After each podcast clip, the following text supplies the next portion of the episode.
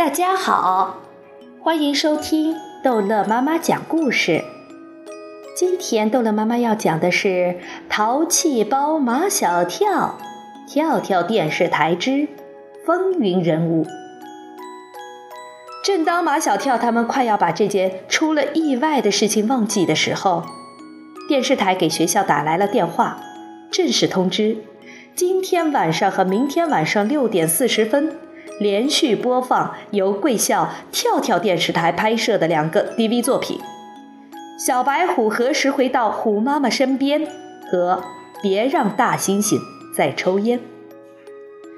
电视台既然通知了学校，这两个 DV 作品便是学校的 DV 作品。跳跳电视台也不是马小跳他们几个人的电视台，而是学校的电视台。校长要求全体同学今晚六点四十分和明晚六点四十分必须坐在电视机前收看跳跳电视台拍摄的两个 DV 作品。小白虎何时回到虎妈妈身边？刚播完，电视台的热线电话就被打爆了。电视行业的竞争已经到了白热化的阶段，很难有节目在观众中产生这么大的反响。电视台怎么能错失良机？深夜新闻节目组立刻派出了所有的记者，兵分几路去采访那些打来热线的观众。记者来到了一个三口之家，爸爸说：“老虎在我们的心目中本来是野性威风的象征，但是刚才在电视上看到的小老虎。”被人们揪住脖子，很温顺的被人抱着照相，真的为小老虎的未来感到担忧。在这种环境中长大的老虎，肯定会丧失本性，丧失虎威。妈妈说：“这个 DV 作品拍得很感人，从白虎妈妈孤独的身影和忧郁的眼神中可以看出来，两只小白虎。”是有人硬从他身边抢走的，从情感上来讲，也是不人道的。小女儿说：“两只小白虎好可怜啊！我希望野生动物园的叔叔阿姨能快一点把小白虎送回虎妈妈的身边。”第二天晚上。别让大猩猩再抽烟。播出后，在市民中引起了更大的轰动。深夜新闻的记者在一条步行街上采访了过往的行人。大学生说道：“大猩猩抽烟的样子是很好玩，但是不能因为好玩而虐待动物。”记者说：“您认为拿烟给大猩猩抽？”是不是虐待动物？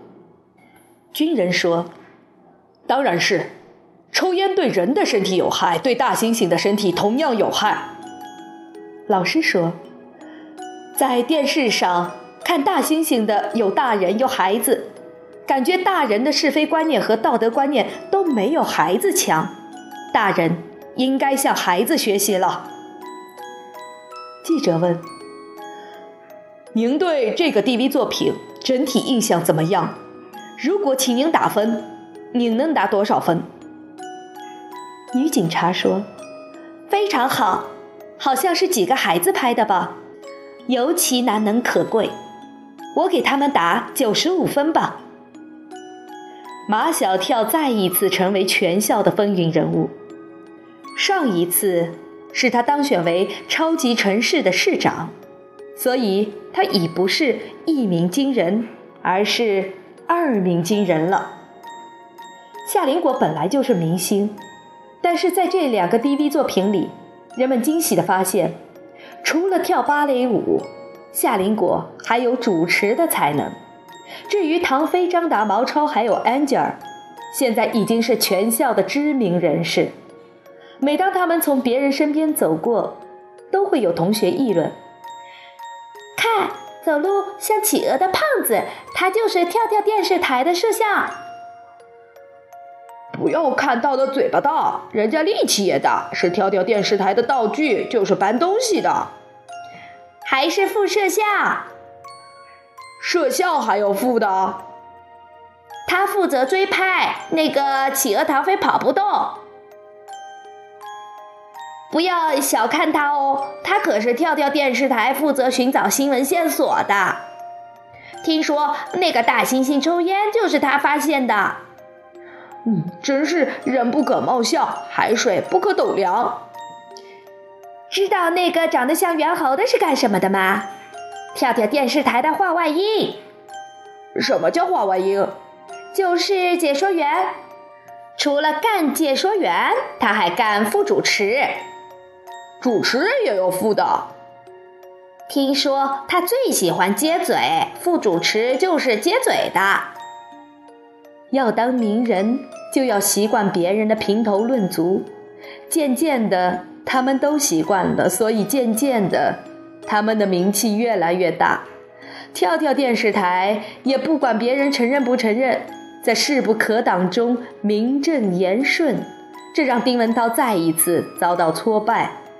第一次是他和马小跳竞选超级城市的市长，结果马小跳胜出，输给他顶顶瞧不起的马小跳，挫败感折磨了丁文涛好久好久。刚刚才解脱了一点点，又遭遇到了第二次挫败。这一次我一定不能在精神上输给他们，要在气势上压倒他们。丁文涛主动出击，先发制人。你们以为自己是成功人士吗？我告诉你们，只有在关键时刻才知道谁是真正的成功人士。跳跳电视台四个正副台长让丁文涛说明白一点：关键时刻是什么关键时刻？当然是考试的时刻。谁是英雄，谁是狗熊，看分数就一目了然了。拿个傻瓜摄像机拍东拍西，那叫不务正业。丁文涛，你懂不懂？那叫 DV 作品，电视台都播了，那又怎么样？你们能凭他上重点中学吗？能凭他考大学吗？丁文涛还真把四个正副台长问住了，气得他们干瞪眼。我劝你们呀，悬崖勒马，亡羊补牢，痛改前非，回头是岸，浪子回头金不换。丁文涛嘴里一边说着成语，一边悄悄撤退。面对四个人眼里能喷出的火来，头发都立起来的愤怒者，好汉不吃眼前亏。好了，这一集的故事就讲到这儿结束了。欢迎孩子们继续收听下一集的《淘气包马小跳》。